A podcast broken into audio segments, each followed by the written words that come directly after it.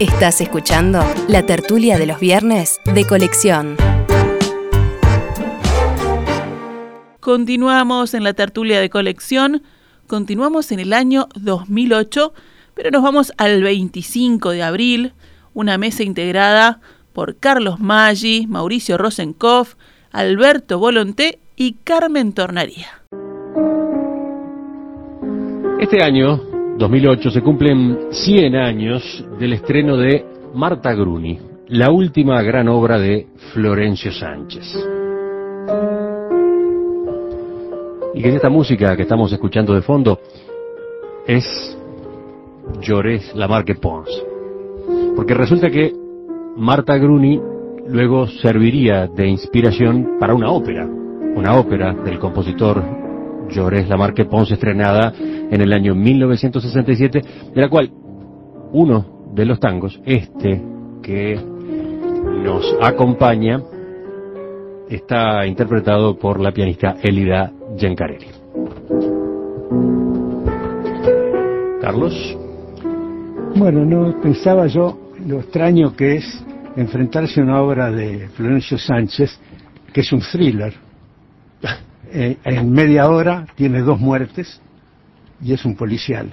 Este, no en vano, cuando el viejo Valle lo llamó para darle la crónica policial de, del día, aclaró que como eran los más desastrados de, de la sociedad los que eran protagonizaban la crónica policial, esa tenía que estar a cargo de alguien como un dramaturgo bueno que podía entenderlos y le dio la crónica policial a un anarco. Claro, con, eh, con algún eh, este, ajuste. Carlos termina de Anarco y le hace un gesto así con la mano a- a- al ruso como diciendo Porque- dale, ahora vas vos. Sí, porque somos de la misma cofradía. Este, eh, ¿Cuál? No, la, la de los anarcos. El, eh, Me uno, me uno. El, Pero tú, tú no eras de la misma cofradía que Alberto o la de los blancos. también, pero él acaba de integrarse. Lo que Ah. pasa es que entre blancos y anarcos hay un diálogo muy... Este, No, es eh, formidable que arrancaras vos con Sánchez, que además sos de alguna manera heredero. La señal esa de la crónica policial. de ¿Quién es heredero de Sánchez? De ese, eh, el pibe Maggi, te- eh, digamos. eh, pero es otro tema. Este, No, no, ¿por qué? ¿Por qué otro tema? Contame. Este, ahora te voy- y seguro, porque es uno de los de los más grandes dramaturgos que dio este país. Claro, nosotros nos sentamos acá como amigos y hablamos una cosa, hablamos la otra, pero oíme, es el más estrenado por la Comedia Nacional, obras que son El Patio de la Torcasa, por ejemplo, este, es de alguna manera eso. Entendí. No, no, no voy a hacer. Volvamos a Eh, Florencio pero- no, quería decir, digo, para empardar eh, con, con Volonté, ese mismo Sánchez que en 1897 se alza con Aparicio Sarabia, eh, eh, lanza en mano.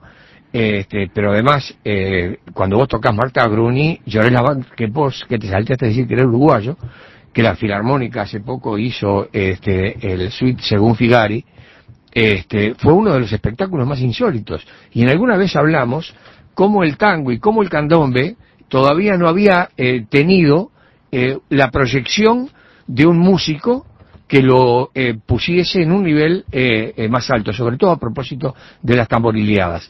Bueno, en esa suite aparece en los tamboriles y en los cuadros según Figare ni que hablar. Pero de Florencio quería hacer una, eh, una cosa que generalmente no sabemos. En el liceo aprendemos que la literatura proporciona nombres este, que se integran luego al lenguaje. Lazarillo de Tormes, lo de Lazarillo quedó el nombre para los que acompañan a los ciegos. Pero Florencio, que de las crónicas policiales sacó material como moneda falsa, como este, eh, digamos, se, se inspiraba en eso, escribe una obra, Canillita, que también se desarrolla en un conventillo, que también hay muerte, este, y que el botija que defiende a la madre, que vende diario, este, como tenía este, La patita la, fi- flaca. la petita flaca, le decían canillita. Y pocos saben que canillita, el nombre canillita proviene de una obra de Sánchez, donde el sindicato de diario y revista es un sindicato donde a la entrada hay un busto de Florencio Sánchez. es así. Es así. Sí, ¿cómo no? la, la obra es una obra muy audaz, tal vez la obra más audaz de Florencio Sánchez y la más anárquica de todas, la más anárquica de todas, porque él plantea el caso de una mujer que mata a su hermano, cuando le preguntan por qué la razón que da es, él mató a mi hombre sin ningún derecho. Es el la última frase de la obra. Pero la obra está hecha para que el espectador tenga afinidad, se identifique con la protagonista, que mata a su hermano. Yo me acordaba de lo que dice Nietzsche del derecho penal, que tanto me impresionó. Nietzsche dice que si el fiscal o el juez consiguieran conocer todos los antecedentes de un delito grave, jamás condenarían. Lo que se condena, dice Nietzsche, es la sorpresa que causa un delito que nadie entiende cómo se llegó a él. Pero si se conocieran todos los antecedentes, este que a los siete años le pasó tal cosa, este que le sucedió tanto, todo, todo, toda la cadena ca- causal, el delito estaría explicado y al estar explicado nadie se atrevería a condenarlo.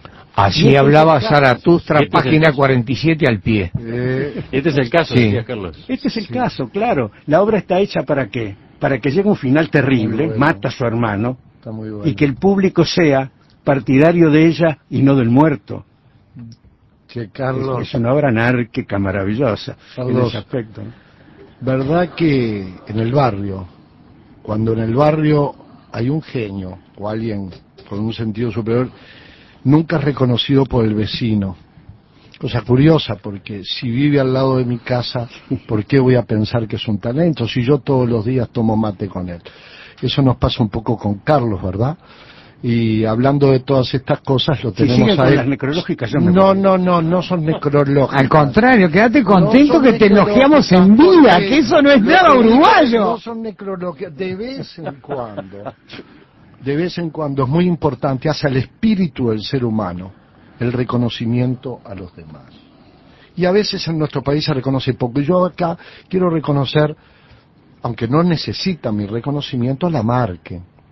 Lamarque era un hombre encantador, escribía muy bien, daba espléndidas conferencias, tenía un tono de voz muy particular. Lo, me, lo estoy escuchando. Cuando muy muchacho, yo lo conocía a Lamarque, donde él tocaba en lindos lugares nocturnos de aquella época, fines de la década del 50 y del 60. Él era un músico refinado, pero para mí el encanto de él fue que siendo un muy buen músico, él se inicia, por razones de que tenía que vivir de algo, tocando música en lugares esencialmente Populares. nocturnos y populares. Exacto. Entonces, ese hombre talentoso, yo diría un músico de primer nivel y un encanto de hombre con un talento que no era solo y se limitaba a tocar el piano, toma esa obra a la que nos estamos refiriendo de Florencio y le- la, la transmite en música con todo el sentido popular, aquel recreo del conventillo como pocos lo sabían hacer. Y no es lo único que hizo en la materia, porque está el encargado que protagonizaba Humboldt Ribeiro con el ballet Dalica, este, con Elsa Ballarino en la dirección, eh, que era también, es decir, que tenemos una tradición en esa Claro. materia que marca Joel Por eso Pons. quería recordar también a Lamarque Pons, que para mí era un hombre extraordinario y hizo mucho a la cultura uruguaya. Yo como soy un poco más chiquita que tú, Alberto, sabés dónde claro, lo conocí, lo admiré siendo un adolescente, este, en la televisión. Pues yo no te- recuerdan que un programa muy rico donde estaba Paco Espínola, que creo que dirigía Sarita eh, Otermi y su marido, este, al mediodía, este, eh, tocaba eh, la Marque Pons, no me acuerdo si todos los días o cosas por el estilo, pero yo me acuerdo que ¿Y acordás los comentarios? Exacto, y un nombre distinto, un, un nombre difícil hasta de pronunciar y raro, sin embargo, era una figura popular. Y, y bueno, y tuvo toda una época eh, como pianista en, en Radio Sarandí. Exacto, Mañana exacto. temprano. ¿Y en mediodía con en- usted? En, el vivo y en A eso me estaba ¿verdad? refiriendo, me Claro, mediodía con Ahora, me permitís, yo eh, eh, con Florencio Sánchez, eh, yo tengo una cosa muy curiosa del barrio, yo creo que de alguna manera él me tocó para que yo siguiera por eso. Había una leyenda, este, es decir, no solo los griegos son poseedores de esa. Frente a la tribuna olímpica, este, quedaban siete ranchos, cascos de chacra, eh, de tiempo de que eso era todo chacra, y se comentaba lo registraba el quiñelero que era el memorioso del barrio, el Nacho Gutiérrez, decía que en uno de esos ranchos se solía ver a Florencio Sánchez en la puerta del rancho haciendo trabajo de cestería que después vendía para comprar vino. Y que después que lograba eso, se iba en, a Estero Bellaco y donde ahora es Centenario, que entonces no estaba, este, donde estaba el correo, a retirar los telegramas usados. En esa época llegaría un telegrama cada dos años, ¿no? Pero a él parece que le daban carrada, se sentaba en un ombú en Ramón Anador y Las Heras, y ahí escribía Barranca Abajo, La Gringa, eh, Marta Grun y todo eso, y después se iba a, a la farmacia de Corominas, ahí en 8 eh, de octubre y Garibaldi, y le daban este bicarbonato y todo eso porque el dueño lo quería, lo quería mucho. Este, es, eh, no coincide ni la actividad, ni la fecha, ni, pero no importa, es una leyenda, hasta tal punto que el ombú que está donde se sentaba hipotéticamente Florencio Sánchez en Ramón Anador y Las Heras, tiene un bronce que dice Ombú de Florencio Sánchez. ¿Sabes que eso que me, me, hiciste tilín con una frase que dijiste, que se sentaba y hacía eh, canastos? Porque en Marta Gruni hay un personaje que es el cestero. Ah, claro. Pone, pone el, el, mimbre a remojar para hacer canastos. Y uno le dice sardónicamente, hacer canastos, trabajo de mujer. y a él le gustaba ese tipo de cosas, es como memorias de un flojo. Sí lo haces un macho bárbaro y de mujer. cartas de un flojo eso es importantísimo porque después de pelear en 1897 va a conocer a los caudillos de la frontera y es cuando reniega de la barbarie del caudillaje ¿no? yo quiero reivindicar una, una, una cosita además. Me encantan los títulos de Florencio Sánchez. Me parece que son, son estupendos.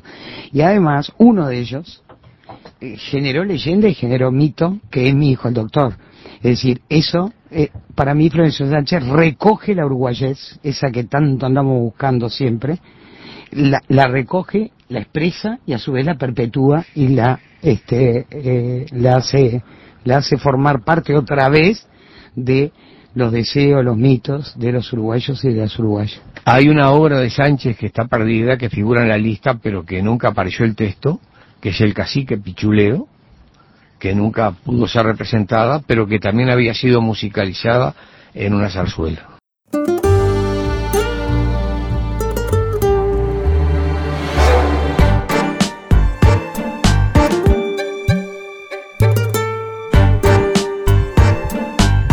Esta fue una realización de En Perspectiva Producciones.